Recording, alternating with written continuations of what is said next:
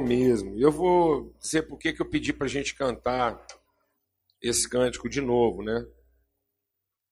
Porque esse cântico ele, ele traduz, né? A, ele é ele, ele é o, a versão cantada, né? Daquilo que os anjos anunciaram no nascimento de Jesus. É importante a gente entender isso.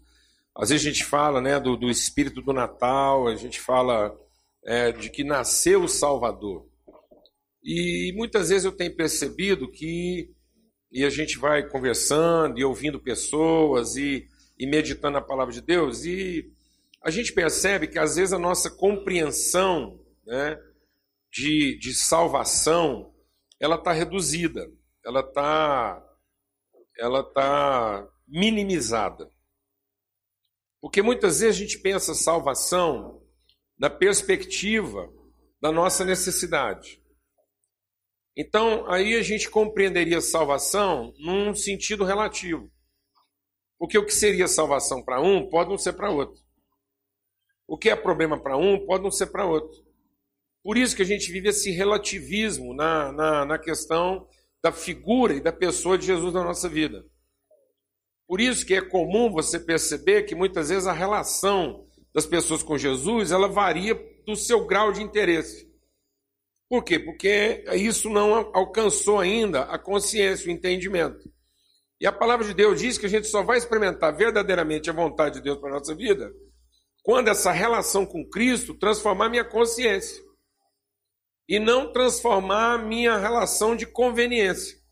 Então, muitas vezes, Jesus é o meu conveniente Salvador mas ele não é ainda o salvador da minha consciência.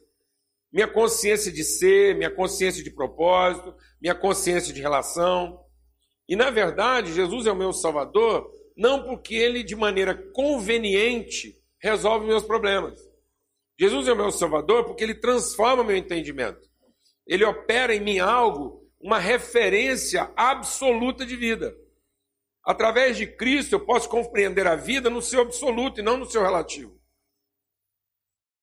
Então eu vou deixar de viver o relativismo das minhas dificuldades. Então, dependendo da, da, minha, da minha realidade, do meu momento, eu posso precisar mais de Jesus ou menos. Dependendo da temperatura do dia, eu vou buscar Jesus com mais intensidade ou menos. Dependendo do que eu tenho pela frente, eu vou buscar Jesus para o problema, mas não vou buscar Jesus porque está certo. Parece que eu encosto. Ele fala: Não, Jesus, agora você dá uma folga aí, pode cuidar de outros aí, que essa parte aqui eu cuido. Né? Agora tá beleza, peguei. Então, aquele negocinho. Agora eu assumo, agora vai comigo. Aí, pá, aí dá um pepino, a gente entrega o volante para ele. Não, problema, estrada esburacada, combustível está acabando, né? e saindo muita fumaça, agora o senhor assume. Então a gente entrega o carro para ele só quando está na perspectiva do motor fundir, gasolina acabar, ou quando a estrada ficou complicada, ou deu sono. Agora não, agora eu estou bem, pode deixar que eu assumo. E não é nada disso, não há esse relativismo. E, e, e a gente vai entendendo isso a partir dessa declaração. Essa declaração que diz glória a Deus nas alturas e paz na terra aos homens a quem Deus ama. Então a perspectiva da salvação não é uma perspectiva circunstancial, em que minha vida vai viver com Jesus uma relação de altos e baixos, onde uma hora eu estou muito bem e no momento seguinte eu posso estar muito mal. Uma hora eu estou muito animado e na outra hora eu posso estar totalmente desanimado. Numa hora eu acho que Deus está comigo e a bênção dele está sobre mim, e aí eu começo a enfrentar problema, e a primeira pergunta que eu faço é o que, que eu fiz de errado, e Deus virou as costas, ou ele está me amaldiçoando. Uma coisa que a gente aprendeu desde cedo, que é uma coisa satânica na nossa cabeça.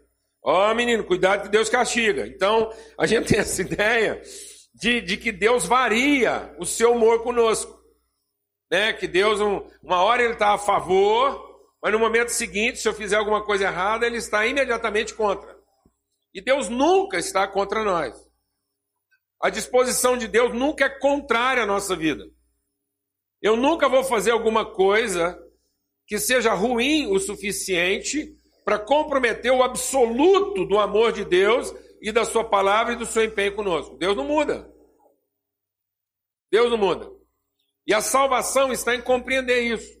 A salvação está em que Cristo vem nos revelar uma condição absoluta.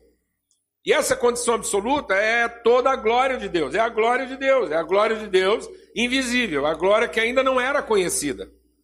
E agora a palavra de Deus diz que Cristo vai encarnar essa glória na terra. Ele vai revelar para nós o caráter de Deus. Nós estávamos acostumados a perceber Deus no seu poder, mas agora nós vamos conhecer Deus no seu caráter. Antigamente, sem a revelação de Cristo, a gente conhecia Deus é, pela sua capacidade de fazer as coisas. Agora, em Cristo Jesus, nós vamos conhecer o compromisso que Deus tem com tudo aquilo que Ele criou, especialmente com a vida humana. Então, antes de Cristo, eu sabia que Deus tinha poder para me mandar para o inferno. Agora, em Cristo Jesus, eu vou saber que Deus está fazendo de tudo. Tudo que Ele tem para fazer, Ele fez todas as coisas para me tirar do inferno. Para que eu não viva uma vida infernal, para que eu não viva na ignorância. Então, essa glória, esse absoluto, essa soberania de Deus que funciona, está lá no céu, ela, ela está agora sendo revelada em Cristo Jesus. Agora eu posso conhecer a glória de Deus, não o seu poder. Eu conhecia o poder de Deus, mas não conhecia a sua glória. E a glória de Deus não está na sua capacidade. A glória de Deus está no seu caráter. A glória de Deus não está no, no que ele pode fazer. Porque se Deus fosse apenas poderoso, e rancoroso, não haveria glória no seu poder. Deus podia muito bem ser todo poderoso e extremamente mesquinho, vingativo, um crápula. E às vezes a gente está pensando dessa forma. A gente está pensando na nossa vida que poder vai ser tudo. Que o dia que eu tiver poder, eu vou resolver tudo na minha vida. E muitas vezes nós não experimentamos ainda a glória. Que há mais virtude na glória do que no poder. É isso que Cristo vem revelar. Ele vem revelar uma glória sem poder. A gente só se impressionou com Jesus quando viu o seu poder. Mas ele nasceu num berço humilde, sem nenhum poder, e cercado de toda glória, é o que ele representava. O poder indestrutível da vida, o valor indestrutível do amor. Nem todo o ódio reunido no mundo foi capaz de comprometer o amor de Cristo. Nem toda a morte reunida foi capaz de vencer a vida que havia nele no seu momento mais glorioso, ele não usa de nenhum poder. E é isso que nos choca. Porque é isso que Deus está querendo revelar para me salvar. Para me salvar dessa ideia de que o dia que eu tiver poder, eu vou estar bem. Não, amados. O dia que você comungar, o dia que você estiver harmonizado com a natureza e com o caráter de Deus, você vai perceber que você não precisa de nenhum poder. Você só precisa de uma consciência transformada. Não é o seu poder que vai fazer diferença. É a sua convicção, a sua certeza de que os projetos de Deus não podem ser frustrados, de que as virtudes de Deus não podem ser vencidas, de que a palavra de Deus não pode ser mudada. Amém, meus irmãos? Ele empenhou uma palavra com a sua família, ele empenhou uma palavra com o seu povo, ele empenhou uma palavra conosco. Quantos homens e mulheres hoje, em busca de poder, não são capazes de sustentar a palavra que empenharam para casar? Quantos casamentos hoje não têm glória, justamente porque tem todo o poder? Quantas empresas hoje são cheias de poder e sem nenhuma glória? Quantos projetos de vida hoje cheios de poder e sem nenhuma glória, tudo.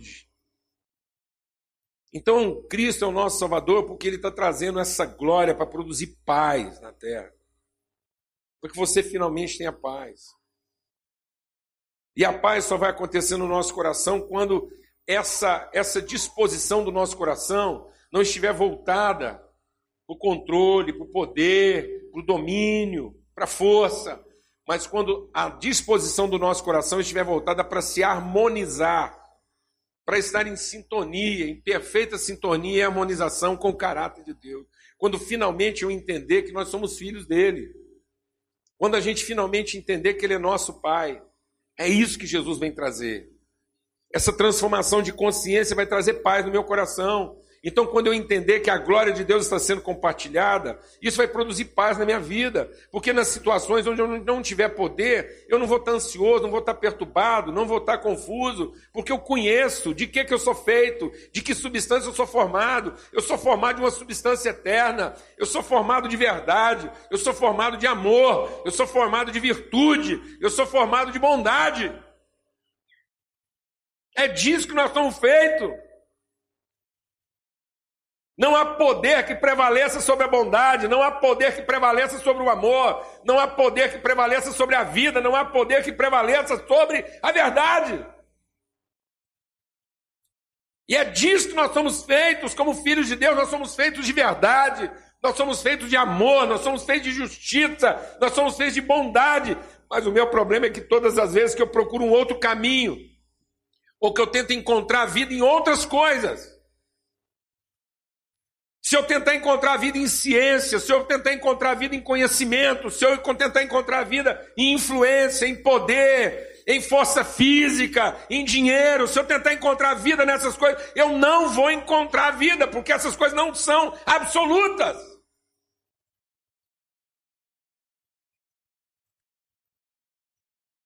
Essas coisas são relativas.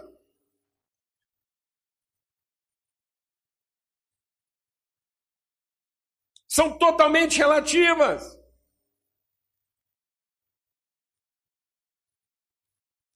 Quanto, amado, quanto vale todo o dinheiro do mundo diante de um câncer incurável? Quanto custa um câncer sem cura?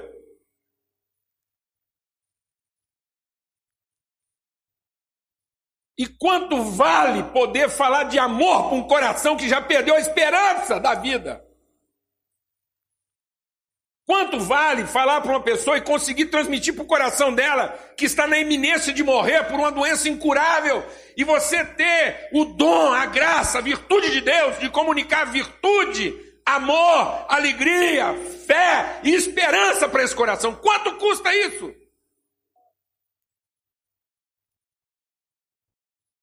Isso é glória, amados. Isso é glória trazer paz para alguém. Alguém finalmente perceber que as notas que o seu coração toca estão harmonizadas com as notas que o coração de Deus toca. Que nós estamos tocando e ouvindo a mesma música. Amém, mas já parou para pensar e ter essa sensação de que de repente a música que Deus está escutando lá na sala dele, Deus sentou num sofá bem confortável. Aí Deus sentou lá, tirou a sandália e resolveu ter um momento assim de descanso. E Deus falou: agora vou dar uma descansada, vou dar uma parada aqui. E Deus resolve ouvir uma boa música. E de repente Deus está ouvindo a música dele lá. E ele está todo relaxado, sem nenhuma preocupação, ele não tem que preocupar com nada, está tudo sob controle, ele terminou o serviço dele, ele está em casa, em paz, sossegado. Amém, amados? Aí ele resolve ouvir uma boa música e de repente você percebe que a música que Deus está ouvindo no seu descanso é a mesma música que eu estou ouvindo no meio do meu trabalho mais difícil.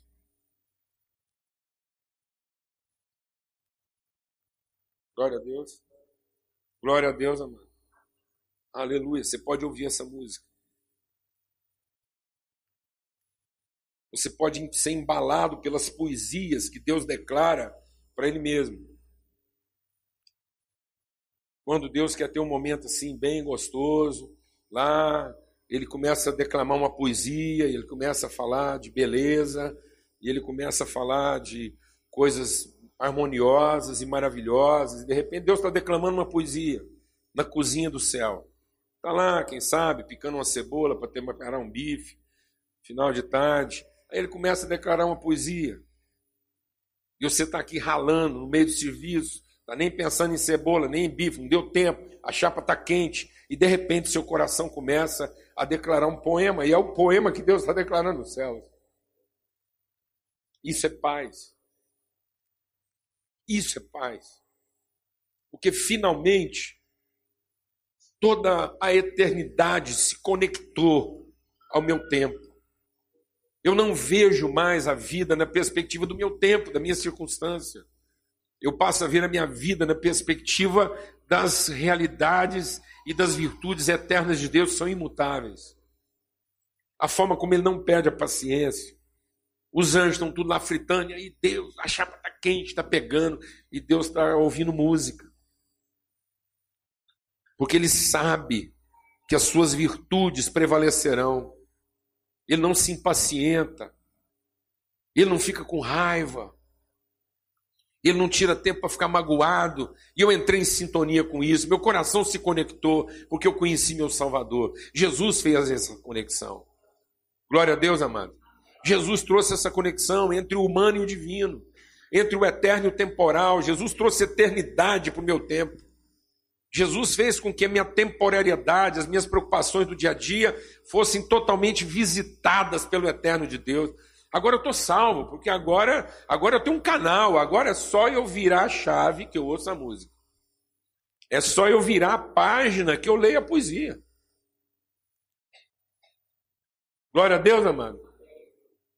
Agora, se eu sentar em casa e não perder a calma, eu consigo sentir o cheiro do que Deus está cozinhando para o jantar. Glória a Deus, amado.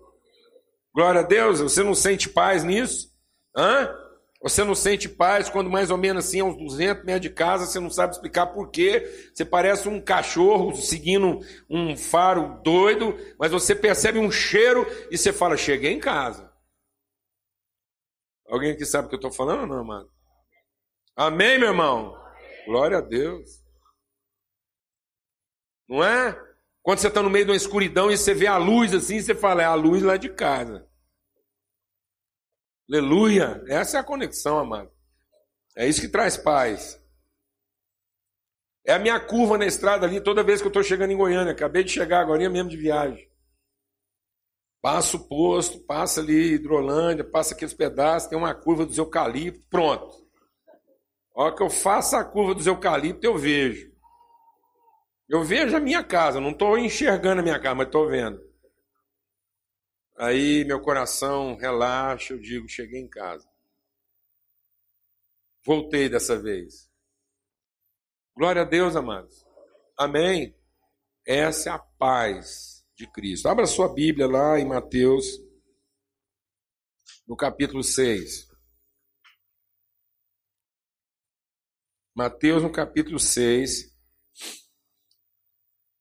Jesus vai mostrar para nós por que, que era o ministro, por que, que ele é o salvador, por que que, o, o que, que ele está nos ensinando, que vai fazer com que a glória de Deus nas alturas se transforme em paz na terra àqueles a quem Deus ama. Deus ama você, Deus ama a mim, e o legado de Cristo na minha vida é paz.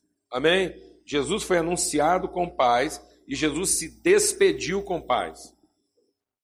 Amém? Os anjos disseram paz na terra. E quando Jesus foi despedir, ele disse paz.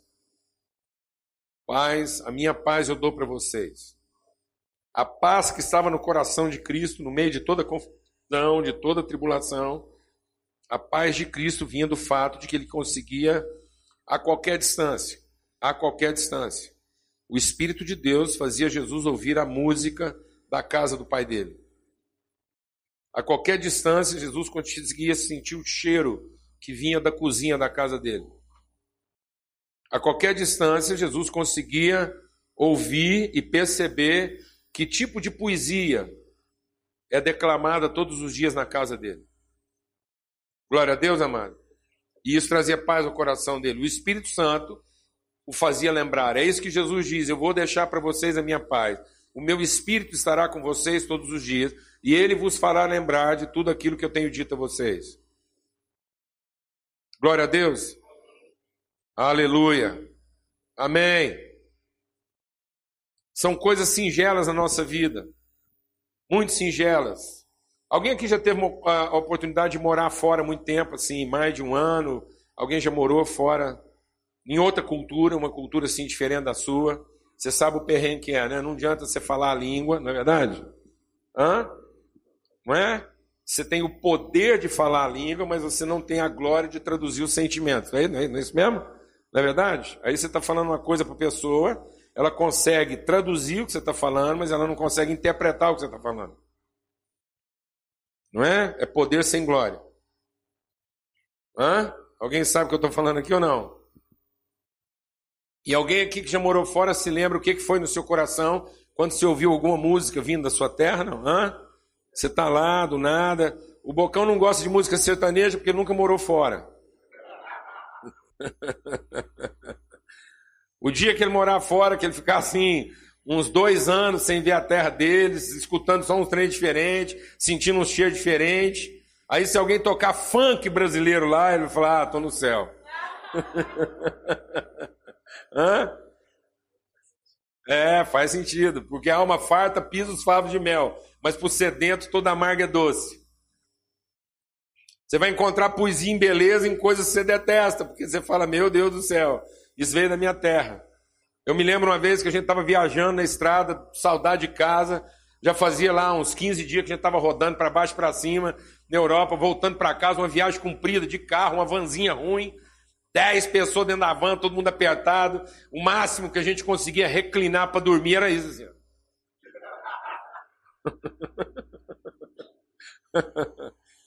Aí no meio daquela madrugada, eu dirigindo, todo mundo dormindo, eu falei, ah, vou ligar o rádio, vou escutar uma música aqui para ver se. Aí eu liguei o rádio, Robertão Carlos, todo dia quando eu pego estrada, quase sempre é madrugada, e o meu amor aumenta mais. Vai, tô em casa. tô em casa. Eu não tô chegando em Lisboa, tô chegando em Uberlândia. e aquilo trouxe paz ao coração. Amém, amados? É isso que Jesus veio trazer para gente. É isso, essa essa conexão com a eternidade, essa percepção, essa consciência transformada, você lembrar de onde você veio, você lembrar a quem você pertence, você lembrar do que, que você é feito e você lembrar o que, que você representa.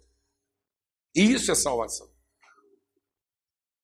Porque a falta de compreensão dessas coisas está fazendo a gente querer reinventar a vida. Está fazendo a gente querer reinventar a roda. Você não fala com as pessoas? Ô meu irmão, para aí, para de querer reinventar a roda. Então nós estamos querendo reinventar o redondo. Para ver se acha uma coisa mais redonda do que o redondo. Que isso? Então aqui em Mateus 6, Jesus, o nosso Salvador, ele diz assim: então quando você for orar, não sejam como os hipócritas. Versículo 5, é 8, 5. Mateus 6, 5. Quando vocês forem orar, não sejam como os hipócritas. Eles gostam de ficar orando em pé nas sinagogas e nas esquinas, a fim de serem reconhecidos pelos outros. Deixa Deus ministrar algo ao seu coração, amado. Deixa Deus ministrar algo ao seu coração aqui. Amado, deixa o Espírito de Deus curar a nossa vida numa coisa aqui. A última coisa, se é que A última coisa que Deus estava pensando, se é que ele estava pensando nisso, quando ele criou a gente, era em culto. Deus não estava pensando em culto quando ele criou a gente. Deus não estava pensando em ser reconhecido pelo seu poder. Culto ele já tinha. Se Deus tivesse parado nos passarinhos, nas plantas, se Deus tivesse parado nas aves, nas árvores, se Deus tivesse parado nos animais, no leão, na girafa, na, na, na codorna, na galinha, se Deus tivesse parado aí, se Deus tivesse parado nos anjos, se Deus tivesse parado a criação nos anjos, ele já tinha louvor, já tinha culto. A palavra de Deus diz que os céus proclamam e o firmamento anunciam as obras das suas mãos. Deus já tinha culto, ele não precisava ter feito a gente essa trabalheira toda. Para que, que Deus inventou a gente? Só canseira, só serviço, só preocupação. Porque ele queria família. Era em relacionamento que Deus estava pensando. Não era em ser reconhecido pelo seu poder, mas era ser conhecido nas suas virtudes era em compartilhar conosco o seu caráter, sua natureza que Deus estava pensando, e não em nos impressionar com a sua competência. Qual é o pai sadio de mente? Qual é o homem sadio de mente que quando chega em casa quer culto? Só se ele for muito doido da cabeça, só se ele fumou um baseado ou ele bebeu uma cachaça ruim demais na conta. Para ele chegar em casa e querer que a mulher dele o cultue. Ó. Oh. E os meninos dele lá, todos de joelho, cantando um hino. Chegou o soberano. O cara tem que estar perturbado a cabeça, mano. Porque um homem, quando chega em casa, uma mulher, quando chega em casa, se tiver no mínimo, normal, não precisa estar assim, com plena revelação, não. Só não está estragado. Ele não está pleno, ele só não está estragado. Uma pessoa que chega em casa, não está estragada, chegou da rua, de serviço, o que, que ele quer, amado? Hã? É abraço, é beija, contar história, falar, ei, ei, fala do seu dia. Vamos fazer uns planos para amanhã? Vamos deitar todo mundo junto hoje? Se dormir, depois nós arrumamos. Que acordar primeiro, leva os outros para cama. Vamos sentar aqui e comer aquele requentado de ontem? Vamos, senta, pronto. Isso é glória. Amém, mano? Então Jesus está dizendo: quando você for conversar com Deus, não fique esperando, não fica com essa babação, ó oh, Deus, eu sei que o senhor é capaz. Ó oh, Deus, o senhor é o cara. Ó oh, Deus, tá vendo? Eu te reconheço. Dá para o senhor me reconhecer agora que eu babei bastante? Dá para o senhor fazer o que eu quero? Será que eu enchi sua bola o suficiente para finalmente liberar a benção aí, Deus? Não, mano, a gente é salvação. Estou falando amém? Quem está alegre aqui de manhã hoje? Glória a Deus. Aí Jesus diz: não faz assim não. Gente que quer reconhecida, eu já seguro para vocês que gente que busca reconhecimento alcança isso muito rápido. Basta se acertar uma vez que todo mundo já bajula. Agora não vai errar logo em seguida que eles querem tudo mandar para o inferno também. Então essa relação de reconhecimento é muito instável. Viu, amados? O mesmo Jesus que nós o reconhecemos pelo seu poder, nós crucificamos ele na tarde seguinte só porque ele não fez o que a gente queria. Relações de reconhecimento são frágeis. A mesma pessoa que você venera hoje, você manda para o inferno amanhã. Basta ela não fazer exatamente o que você está esperando que ela faça. Alguém está entendendo o que eu estou falando aqui ou não? Recompensas de reconhecimento vêm muito rápido. Justamente porque vem muito rápido, vão embora muito rápido. Aí Jesus diz também: quando você for orar, vai para o seu quarto, fecha a porta e fala com seu pai que está em secreto. Então, seu pai que te conhece, conhece seus segredos. Essa conversa de quem conhece o segredo um do outro. A intimidade, é isso que Deus quer, sentar com você na cama. Não é lá na sala, não é numa mesa de escritório. Deus não quer conversar com você numa mesa escritório, escrivaninha. Vai, fala aí, qual que é o seu pedido? Deixa eu anotar aqui. Anjo, favor. Não, mano, conversa é essa. Deus quer saber do seu dilema, do seu nervosismo, sua perturbação. Pode falar aí, quem está pegando? Tá ruim? Fala aí, meu filho. Foi ela que magoou você? Traiu você? Saiu com outro? Calma aí. Vou contar um segredo para vocês. Eu me converti e a experiência assim que eu tive com Deus foi uma coisa assim muito na área emocional. Eu estava com as minhas emoções assim frangadas, estava confundido, com crise assim meio de aceitação, de afetividade. E aquilo podia ser um problema pequeno para outras pessoas, podia ser uma bobagem para muita gente, mas para mim era a crise da minha vida. Eu estava assim, em conflito, parecia que o mundo ia acabar, parecia que tinha aberto o chão debaixo de mim. Meus sentimentos não se organizavam. 15 anos de idade. E sei quando está com um problema com 15 anos de idade, você fala, acabou muito cedo, como é que faz esse negócio? Esse problema não dá conta de atravessar isso. A vida foi muito curta. Uma pessoa me abraçou no meio de uma madrugada, alta noite, duas horas da manhã. Essa pessoa me abraçou e sussurrou no meu ouvido uma palavra. Que é a palavra de Deus na minha vida. Por 42 anos. Eu ouvi isso aos 15 anos de idade. E não consigo falar de outra coisa, não consigo ensinar outra coisa, não consigo pregar outra coisa. A palavra que foi sussurrada no meu ouvido foi: Deus é amor.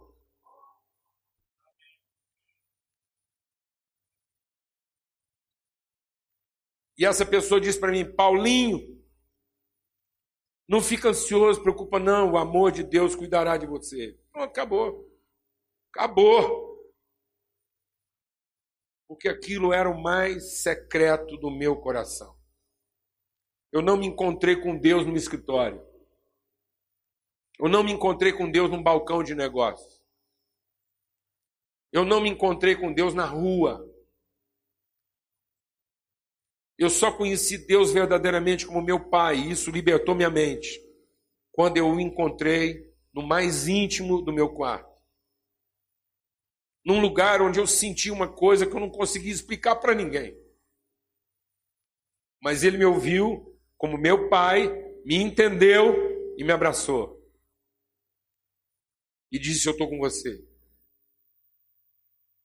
Haja o que houver, eu estou com você. Sou seu pai, você é meu filho. Ninguém vai mudar isso. Pronto, acabou. E Jesus diz: Fala com seu pai no seu secreto. E quando orar, não fica lá repetindo, parecendo que Deus é ruim de memória, Deus está velho, não guarda as coisas. Deus, ó, falei com o senhor ontem, falando de novo, tal. Não, para com isso, vai falar com Deus. O que é que você não entendeu? Amém, mano? Deus, conversei com o senhor ontem, sei que o senhor entendeu tudo. O que é que eu não entendi? Daquela conversa que nós tivemos ontem. Glória a Deus. Ele diz: não fica lá, não. Ele sabe do que você precisa. Seu pai sabe do que você precisa. Amém? Então, para que, que a gente ora?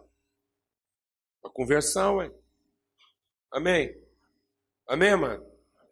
Deixa eu te perguntar uma coisa. Quando você põe a mesa lá na sua casa, você pôs a mesa lá na sua casa, de quem que é o bife?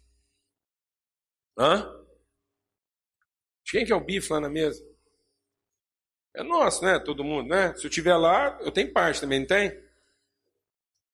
Então é nosso. Glória a Deus, amado. Já que é nosso, ninguém vai ficar pedindo. Amém? Então, por que você acha ruim se o pessoal sentar na mesa e um ficar olhando para o outro e falar assim? Aí o outro vai.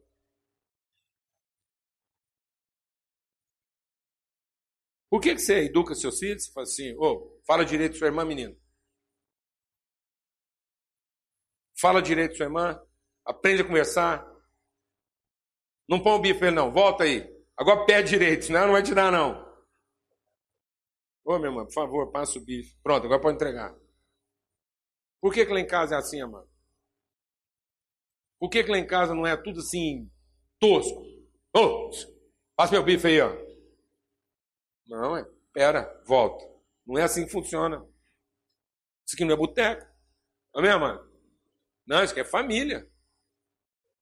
A gente conversa e pede, tem que ser educado. A gente aprendeu conversão com o outro. Não é assim que funciona, mano?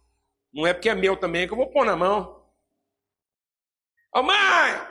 A fulana entrou aqui no meu quarto, pegou minha chinela sem falar comigo. Não, tá tudo certo. Ela entra aí mesmo e pega sem falar com você. Tá tudo certo. É tudo nosso aqui. É assim que funciona, mano? Você gosta assim? Hã? Tudo que está lá na sua gaveta é de quem, amado? Tudo que está lá na sua gaveta é de quem, amado? Fala para mim, amado. É tudo da família, não é, não, amado? Hã? Que a caneta que você guarda lá, aquela meia, hã? É tudo da família, não é, não? Ou você andou bebendo aquela pinga estragada? Não, amado, é tudo da família. Então por que, que a gente acha ruim? Quem foi?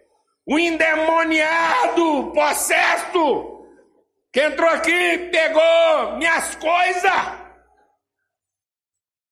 sem falar comigo. Por que você está nervoso, mano? Você não ensinou para esse menino que você foi trabalhar? Ó, oh, papai está trabalhando muito, não pode ficar com você, porque a gente está com... buscando coisa para nós. Ou então você mentiu para ele, você falou que era nossa. Agora o menino vai lá e pega de qualquer jeito. Por que, que você acha ruim? Porque é grosseiro. Bem? Ele tem o poder de pegar, mas você quer que ele pega com glória. Glória a Deus, amado. Amém? Tem que ter glória na hora de pegar a sandália da outra. Glória a Deus. Amém? Aleluia. Amém? Não é só o poder de ir lá pegar, vestir e sair andando, não, amado. Você tem que ter uma glória. E aí, posso usar a sua sandália? E você está sabendo que pode. Porque se ela fizer falar não, ela está em pecado. Amém, amado? Mas você pede porque você quer a glória da relação. Aleluia. Aleluia. É assim que funciona. Amém? Porque esse aqui não é um departamento. Glória a Deus, amado. Então Deus sabe o que a gente precisa, então por que a gente pede? Porque a gente gosta da conversa, respeito, um fala com o outro. E aí, Deus, ó, vim pegar aquele negócio meu aí para sair, beleza? Joia. Tudo certo. Amém? Aleluias. É assim que funciona, mano. É disso que a gente é feito. A gente é feito de respeito. A gente é feito de gentileza. A gente não é feito de necessidade. Amém? A gente não é feito de aperto. A gente não é feito de, de sofrimento, de agonia, de perturbação. A gente é feito de paz, a gente é feito de alegria, a gente é feito de respeito, a gente é feito de dignidade. Amém, amado? Então eu não arrumo a cama, porque eu tenho medo que se eu não arrumar a cama, eu vou para o inferno e Deus castiga. Não é nada disso, não, amado. Ninguém, Deus não vai castigar porque você não arrumou a cama, nem ninguém vai para o inferno porque ficou sem, a, sem arrumar a cama. Mas você pode muito bem nunca sair do inferno, porque você nunca aprendeu a arrumar uma cama para poder abençoar os outros. Uma cama desarrumada não vai te mandar para o inferno. Mas não querer arrumar a cama pode dizer que você nunca saiu do inferno.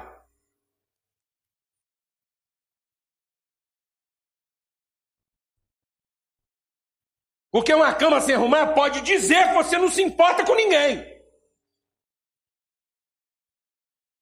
Deixar de lavar um copo não vai te mandar para o inferno.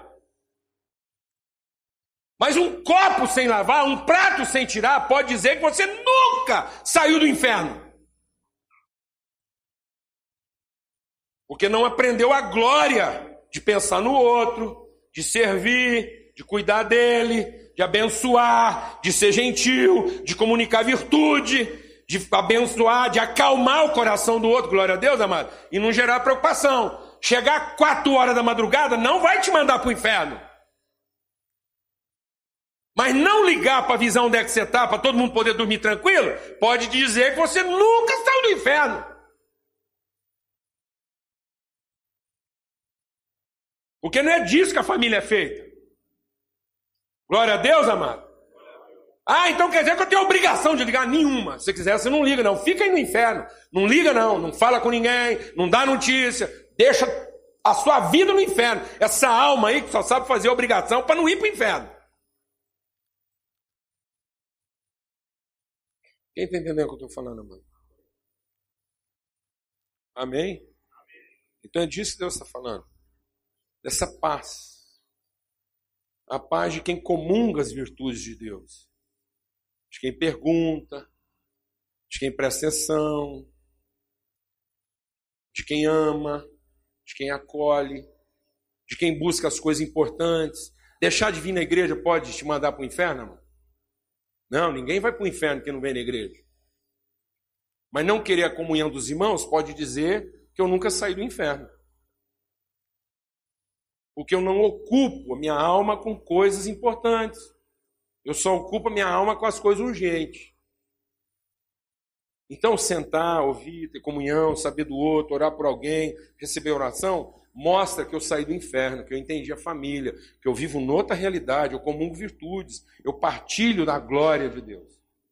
Não estou interessado no seu poder. Não vim aqui para resolver meu problema. Amém, amados? Eu vim aqui para mostrar que todos os meus problemas vão ser enfrentados de maneira própria, porque agora eu conheço a glória de Deus. Estou preparado. Estou preparado para enfrentar o que for. Amém? Então aí Jesus vai mostrar para nós que há três coisas que pode tirar a paz da gente. Quando a gente não entende essa relação, quando a gente não entende essa relação de paz, essa relação de pai, de família, que eu estou falando com Deus lá no quarto, a gente está comungando coração, a gente está partilhando sentimentos, a nobreza das suas virtudes, a glória da sua presença. Então Jesus diz o seguinte: olha, vocês têm três situações aí que podem tirar a sua paz. A primeira delas é ansiedade. Ansiedade tira a paz da gente. Ansiedade não deixa a gente viver em família.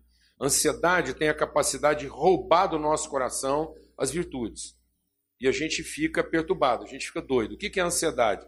É o medo do futuro e o medo das coisas que a gente não conhece e não controla.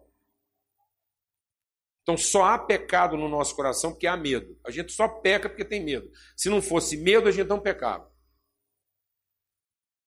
A gente só se precipita porque tem medo.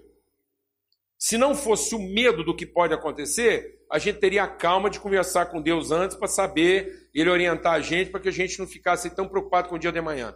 Então Jesus está dizendo o seguinte: você quer ser curado do medo? Aprende, pede para Deus te ensinar a, a ter a calma de esperar a provisão de cada dia e não fica preocupado com a provisão de amanhã. Glória a Deus, amém. Peça para Deus ensinar você a, a, a conhecer a vida pelo seu dia. E não pela sua surpresa. Quem vive bem o dia de hoje está preparado para o dia de amanhã. Quem se preocupa com o dia de amanhã não vive bem nem o dia de hoje. Por isso que a Bíblia diz o seguinte: não adianta se preocupar com o dia de amanhã. O dia de amanhã trará os seus males. Então basta cada dia o seu próprio mal. Então se ocupe de vencer os males de hoje. Você já tem mal demais para enfrentar hoje. Então guarda o seu coração para que você tenha o seu coração cheio de bem, cheio de esperança, cheio de bondade, cheio de alegria. Você tratar os perrengues de hoje. Se você tratar bem os de hoje, você vai amanhecer animado amanhã. Glória a Deus, amado. Glória a Deus, amado. Mas se você preocupar com o dia de amanhã, você não se alimentou, você não vai ter vitórias hoje. Então os males de hoje vão te vencer. Porque você está distraído, o trem está acontecendo, a chapa está esquentando e você está desatento. Você não está você não tá desenvolvendo seu entendimento. Você não está trabalhando virtude. Então, você não está comendo, você está subnutrido. Então você vai tomar uma tunda hoje. E você sabe como é que você vai amanhecer amanhã? Dolorido, enfraquecido e perturbado. Então, se hoje você tinha alguma força para enfrentar o dia de hoje, amanhã você já está sem força, porque você tomou um, um couro hoje. E o couro que você tomou hoje arrancou sua esperança, arrancou sua disposição, maltratou sua dignidade, e você está aqui debilitado, subnutrido, mal alimentado não venceu e não vai vencer amanhã. Pelo contrário, amanhã você vai tomar um cor ainda maior. E sabe o que vai acontecer depois de amanhã?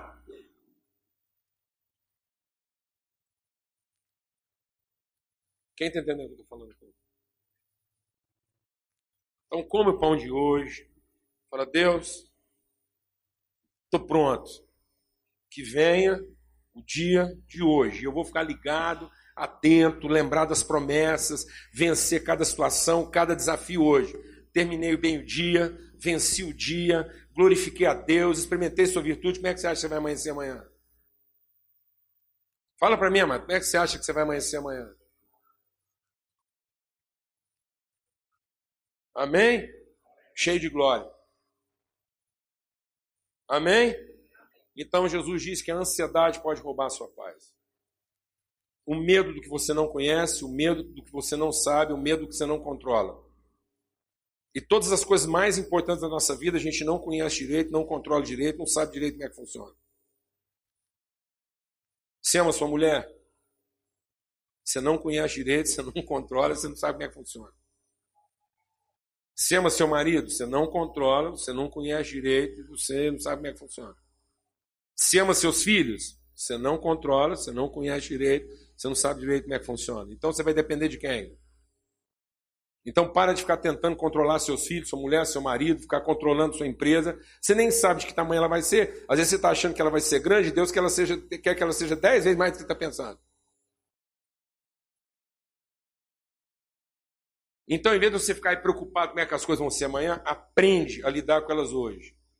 Lida bem com a sua mulher hoje, lida bem com seus filhos hoje, lida bem com seu marido hoje, lida bem com seu trabalho hoje, que sabe o que vai acontecer amanhã? Você vai levantar animado e falar: opa, estou aprendendo como é que funciona, estou conhecendo melhor. Glória a Deus, amado. Aleluia. Amém. Ansiedade. Medo. Segunda coisa que Jesus diz que pode tirar nossa paz: amargura. Pecados não perdoados e não confessados. gente ofendida, gente frustrada, com, com desapontada com os outros. Então, amargura, ressentimento, os pecados que você não perdoou, os pecados que você não confessou, isso pode roubar a sua paz, porque vai encher o seu coração de culpa, de condenação, de ressentimento, de raiva. E aí, qualquer coisinha que acontecer, você fica lá, ele vai fazer de novo. E se acontecer de novo, não sei o que, é que eu vou fazer. E pronto, isso vai ficar lá como um espinho, cutucando você e roubando a sua energia e tirando sua atenção. A amargura distrai a gente. Amargura não deixa você pensar no que interessa. Você está ali fazendo uma coisa e a sua cabeça está lá. Mas ele não podia ter falado aquilo. Ele podia ter feito isso com qualquer um, menos comigo. Mas não tem condição esse negócio que ela fez. Não tem condição o jeito que ele está me tratando. E acabou, amado. Você não tem, não tem cabeça que se organiza quando o coração está amargurado. Alguém sabe o que eu estou falando não? Alguém sabe o que eu estou falando, amado? Tem comida boa quando você está amargurado, mano? Tem viagem que presta, mano? Tem filme bom, o cara fala assim, ô oh, rapaz, vai lá ver um filme, assistir um filme fantástico, você vai gostar demais, você vai se divertir. O cara vai para lá magoado, aí ele fala assim, um artista, um vagabundo, aquele amigo fez gastar dinheiro, eu tô aqui perdendo meu tempo, não sei o que eu vim fazer aqui não. E esse ar-condicionado que não funciona? E essa mulher aqui na frente mascando chiclete? E o outro que abriu um McDonald's atrás de mim? Tem condição o cara abrir um McDonald's dentro de um cinema?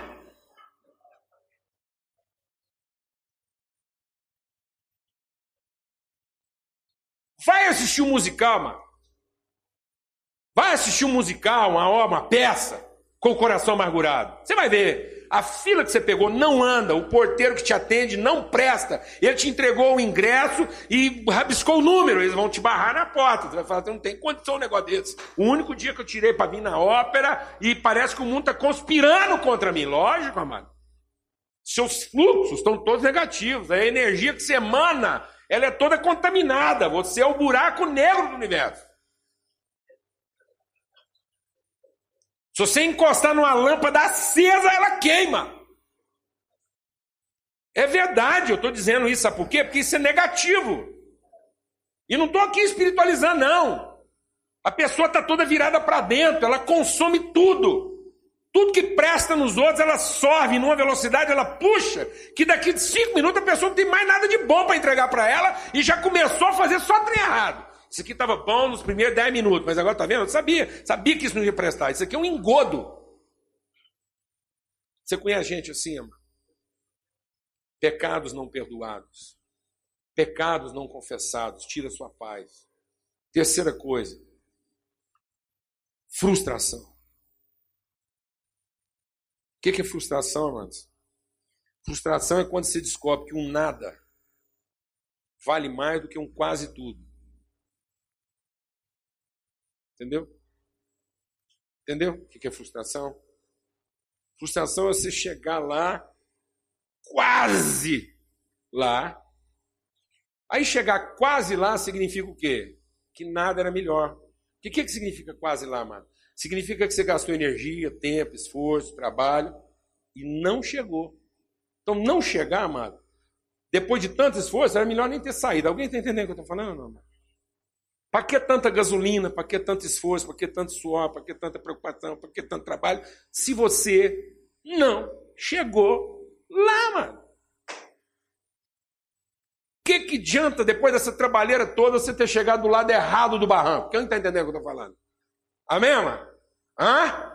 Marcaram uma festa, te deram o endereço, o GPS trancou, aí você chega do lado de cá, a festa está do lado de lá do rio, você vê lá as luzes, o povo celebrando, e você do lado de cá fala, ah, a festa está lá. Aí os caras perguntam para você, e a festa? Está lá. O que, que eles estão comendo? Ah, churrasco, é pela fumaça e o cheiro, eu sei que é churrasco. Pelo amor de Deus. Da onde vem a frustração? Da tentação de querer fazer as coisas sem ouvir Deus. Por isso que ele fala o quê? Não nos deixes cair em tentação. E aonde está a tentação? Vou te dizer onde está a tentação. A tentação está em colocar Deus no fim. Sabe em que, que o diabo nos tentou? Ele disse assim: não ponha Deus no começo, ponha Deus no fim. Faça o que você está pensando e você vai chegar lá. Vou te dizer uma coisa. Faça o que você está pensando e você vai chegar quase lá. Sabe o que é o inferno? Vou te falar o que é o inferno. O inferno é uma casa vizinha à casa de Deus.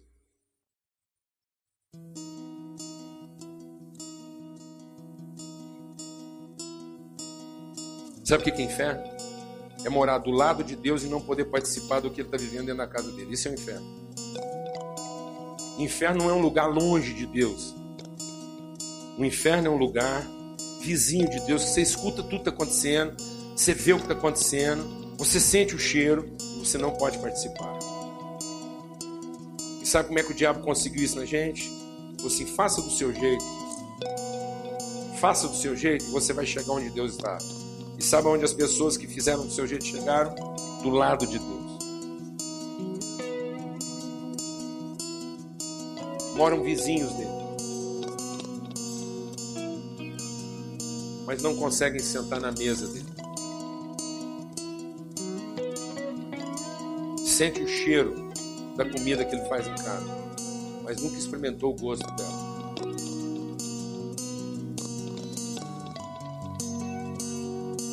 Isso é quase lá.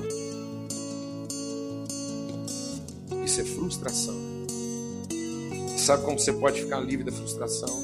Ouça Deus primeiro. Amém? Ouça Deus primeiro. Sabe como é que você pode ficar livre da amargura? Perdoe pecados. Porque seus pecados foram perdoados. Sabe como é que você pode ficar livre da ansiedade? Não tenha medo do que você não conhece, que você não controla. Você não conhece, não controla. Amém? Faça bem o que está diante de você e que estando diante de você, você conhece faça bem. Faça bem o que você tem para fazer hoje. E não tenha medo do que você tem para fazer amanhã. Amém? Em nome de Jesus. Vamos ter uma palavra de oração. Senhor, muito obrigado por esse dia, nessa manhã. Obrigado pela paz revelada por Cristo Jesus. Ele é o príncipe da paz. E nós recebemos essa paz, Deus, pelo sangue do Cordeiro. Em nome de Cristo Jesus. Amém. Graças a Deus.